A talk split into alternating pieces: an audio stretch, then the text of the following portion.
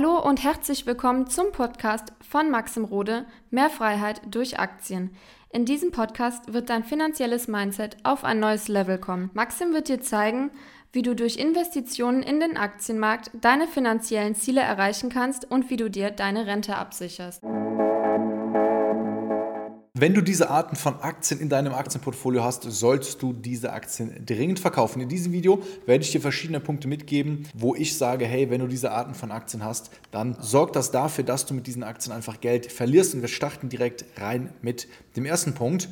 Das bedeutet, wenn du eine Aktie hast, wo du eine längere negative Entwicklung des Unternehmens hast, das bedeutet jetzt nicht unbedingt, wenn du eine Aktie hast und die Aktie ein, zwei Jahre vielleicht nicht performt, ja, das ist für mich jetzt etwas, was jetzt nicht unbedingt gegeben sein muss, weil es kann auch mal sein, dass das Unternehmen sich parallel zum Aktienkurs super entwickelt, aber der Aktienkurs das Ganze noch, also dass das noch ganz, ja, nicht eingepreist ist. Das passiert vor allem auch bei kleinen Unternehmen, aber was mich immer zu einem Verkauf bei Aktien eben ein bisschen drängt, wenn das Unternehmen einfach unternehmerisch abschmiert. Wenn falsche Entscheidungen getroffen werden vom Management, wenn man wirklich sieht, hey, das Unternehmen war vor fünf Jahren ein besseres als heute, weil das ist immer der Worst Case Case. Das bedeutet, wenn du sowas bei dir feststellst und du auch keinen Lichtblick siehst, es kann natürlich mal sein, dass du eine Aktie hast, wo dann ein Turnaround quasi wieder möglich ist, na, wo du halt siehst, okay, das Unternehmen hat ein bisschen, ja, ich sag mal, Ärger gemacht, hat ein paar Fehlentscheidungen getroffen, das kann durchaus passieren, aber wenn das halt in einem Zeitraum von zwei bis drei Jahren nicht besser wird, kein Plan für die Zukunft da ist, würde ich wirklich sagen, diese Aktien haben nichts in deinem Portfolio zu suchen, weil du immer etwas hast, wo ja, man sagt, ja, das könnte vielleicht dann nochmal klappen oder halt nicht. Ja, und ich sage für mich, das ist auch so ein Kriterium für mein Portfolio, ich möchte nur Aktien haben, wo ich sage, hey, das passt, das sind Unternehmen, die sind wirklich Nonplusultra, super Qualität, da gibt es nicht viel zu meckern. Dann kommen wir zum zweiten Punkt, der eben für einen Aktienverkauf sprechen würde, wenn du so eine Aktie im Depot hast. Keine Profitabilität in Aussicht. Ich weiß, es gibt Unternehmen, die du vielleicht in deinem Depot hast. Noch ich habe schon solche Aktien gehabt, die noch keinen Gewinn machen. Und an sich ist das per se auch nicht schlimm, weil Unternehmen sind in verschiedenen Unternehmensphasen und natürlich gehört es auch dazu, dass ein Unternehmen auch teilweise mal sehr viel Geld verbrennt, Geld von Investoren reinholt, Geld vom Aktienmarkt eben reinholt und am Ende des Tages halt irgendwann dann Gewinn macht. Aber wir sind aktuell in Zeiten, wo es einfach wichtig ist, dass zumindest mal der Plan da ist, wann sie Gewinn machen wollen und wie. Weil oftmals habe ich das Gefühl, bei so Start-up, börsennotierten Unternehmen, da ist nicht mal irgendwie krass das Ziel da oder irgendwie der Plan da für die Aktionäre, hey, ab diesem Jahr werden wir Geld verdienen und zwar so, so, so. Ne, dass man wirklich mal nachvollziehen kann, wie sie überhaupt zu diesen Gewinnen dann kommen werden. Und gerade in der aktuellen Zeit finde ich es super wichtig, dass man einen positiven Cashflow hat, dass man irgendwo als Unternehmen auch nicht irgendwie direkt hops geht, ja, wenn irgendwie wieder sowas passiert wie 2020 äh, mit den Lockdowns oder was auch immer der nächste Case sein wird. Wir sind aktuell in einer Phase, wo das halt sehr sensibel ist und wenn Unternehmen halt dann keine Kapitalgeber mehr haben, dann ist das schnell vorbei. Und deswegen habe ich solche Unternehmen aktuell nicht im Depot. Der dritte Punkt ist, wenn du ein Unternehmen hast, wo du zahlenmäßig deutlich schlechtere Zahlen siehst als bei der Konkurrenz, würde ich mir auch mal Gedanken machen. Das kann man jetzt nicht immer pauschalisieren, aber wenn du wirklich durch und durch von der Bewertung, von der finanziellen Situation, das heißt, wie ist das Unternehmen verschuldet, wie ist es aufgestellt, wie sind die Rücklagen, wie sind die Margen, wie sind die Gewinne, wie ist das äh, Umsatzwachstum, wie ist das Gewinnwachstum, wenn du da wirklich siehst, Du hast vielleicht eine Aktie vor ein paar Jahren gekauft,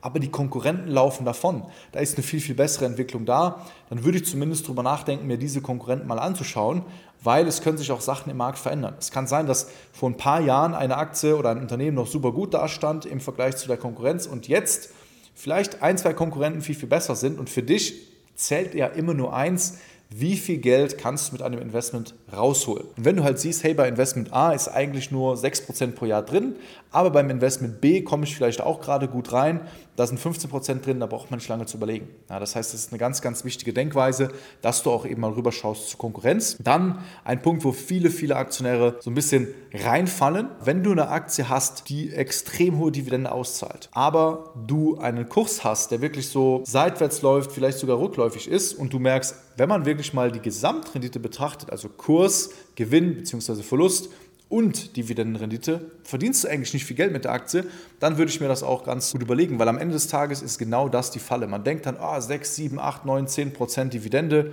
das ist ja klasse, passives Einkommen kommt da jeden Monat rein, Aber am Ende des Tages sehe ich das bei vielen Aktien, dass dann irgendwie innerhalb von fünf Jahren aber 50 Prozent vom Kurs irgendwie ausgelöscht äh, worden sind und am Ende des Tages hast du dann trotzdem Verlust gemacht. Natürlich fühlt sich das nicht so an, wenn man sich dann einredet, ja, ja, aber ich habe die Aktie noch nicht verkauft, das heißt, Verlust habe ich ja noch nicht gemacht. Aber wenn wir ehrlich sind, wenn du eine Aktie hast, die fünf, sechs, sieben Jahre rumkrebst und richtig schlecht performt, ja, quasi Geld verbrennt und du dann trotzdem eine Dividende bekommst, dann ist es nur eine Frage der Zeit, dass irgendwann das Unternehmen vielleicht auch diese Dividende kürzen muss. Und deswegen würde ich da immer aufpassen. Und der nächste Punkt, der knüpft daran an, das ist eine zu hohe Ausschüttungsquote. Das ist auch meiner Meinung nach sehr fatal, weil wenn ein Unternehmen zum Beispiel 80, 90, vielleicht sogar 100 oder teilweise sogar mehr als 100 Prozent von ihrem Gewinn ausschütten an die Aktionäre, dann kann das Unternehmen gar nicht mehr wachsen. Stell dir mal vor, du hast ein Unternehmen, das nimmt den ganzen Gewinn am Ende des Jahres, zieht es aus dem Unternehmen raus und verteilt es an die Aktionäre. Mit welchem Geld will das Unternehmen wachsen? Mit welchem Geld will das Unternehmen reinvestieren, neue Mitarbeiter einstellen, in neue Märkte reingehen, expandieren? Es geht nicht. Das heißt, das ist immer ein Indikator dafür, wenn die wirklich zu hoch ist, dass das Unternehmen an einen Punkt gekommen ist, wo es entweder nicht mehr wachsen kann, wachsen will oder die Kreativität des Managements einfach fehlt. Das heißt, da achte ich eben auch drauf, weil auch da kann es dann wieder dazu kommen, dass du dann dein ursprüngliches Case, was du vielleicht dann mit einer etwas höheren Dividende in deiner Aktienanalyse einsiehst, kann es sein, dass das dann irgendwann gekürzt wird oder die Dividende ganz ausfällt und dann ist dein Investment Case auch wieder quasi kaputt. Dann der nächste Punkt, eine viel zu hohe Bewertung. Das sehe ich auch immer wieder, dass Leute zum Beispiel so eine Nvidia-Aktie im Depot haben oder auch andere Aktien, die teilweise sehr hoch bewertet sind oder sehr hoch äh, bewertet waren, aber diese Aktien einfach im Depot behalten. Und natürlich solltest du jetzt nicht jede Aktie bei einem Kursgewinn einfach äh, zack verkaufen, aber wenn du wirklich siehst, eine Aktie ist extrem, extrem, extrem teuer und es macht eigentlich rational gar keinen Sinn, dass diese Bewertung aktuell da ist, dann würde ich wirklich sagen, ist das auch ein Mitgrund für einen Aktienverkauf. Weil am Ende des Tages, du verdienst am Aktienmarkt ja auch nur Geld, wenn du irgendwann auch mal die Sachen mitnimmst. Und das Schöne ist an der Börse, nach unten ja, wird meistens übertrieben, das heißt, du kannst da super einsteigen, aber auch nach oben wirst du manchmal sehen, hey, du wirst wie bei Nvidia oder bei, bei Meta innerhalb von zwei, drei Monaten teilweise hunderte Prozente mitnehmen können.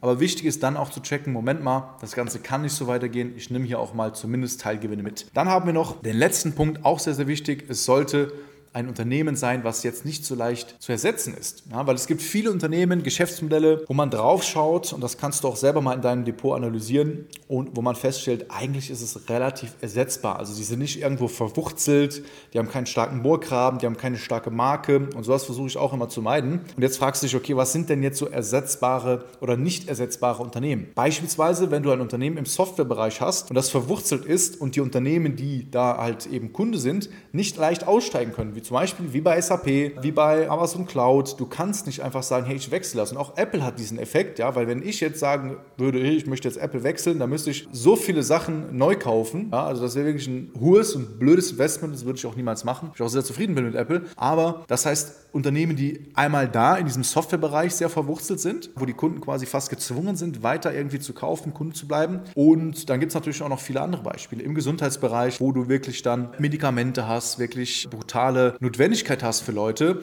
aber auch Essen, Trinken, was auch angesiedelt ist, wo Leute wirklich diese Gewohnheit haben und wo einfach Marken oder Brands nicht ersetzbar sind. Da kannst du ja selber mal überlegen, was in deinem Depot ist easy ersetzbar und was nicht. Meiner Meinung nach ist das eine sehr, sehr wichtige Sache, weil immer dann, wenn auch schlechte Zeiten da sind, wir haben jetzt keine ultra schlechten Zeiten, aber wir haben trotzdem Zeiten, wo so mittelgute oder schlechte Unternehmen einfach vom Markt weggefickt werden. Und da sind natürlich die großen Player, die Unternehmen, die stark sind, die dann eben so, eine, so einen Burggraben haben, die packen sich dann die ganzen Marktanteile und die willst du auch in deinem Depot haben. Das waren jetzt eben die Punkte, das sind jetzt nicht alle Punkte, es gibt da noch mehr Punkte, wo ich sage, hey, diese Aktien, die würde ich nicht in meinem Depot aufnehmen. Wenn du mal konkret für dich wissen willst, wie auch ja, der Aktienverkauf im Prinzip funktioniert, ja, dass du mal so einen Leitfaden haben möchtest, dann kannst du dich sehr, sehr gerne melden für ein kostenloses Erstgespräch auf www.mxrode.com. Den Link, den findest du auch hier unten in der Beschreibung, dann können wir uns einfach mal deine Situation ganz unverbindlich anschauen. Ich freue mich von dir zu hören. Bis dahin, dein Maxim Rode.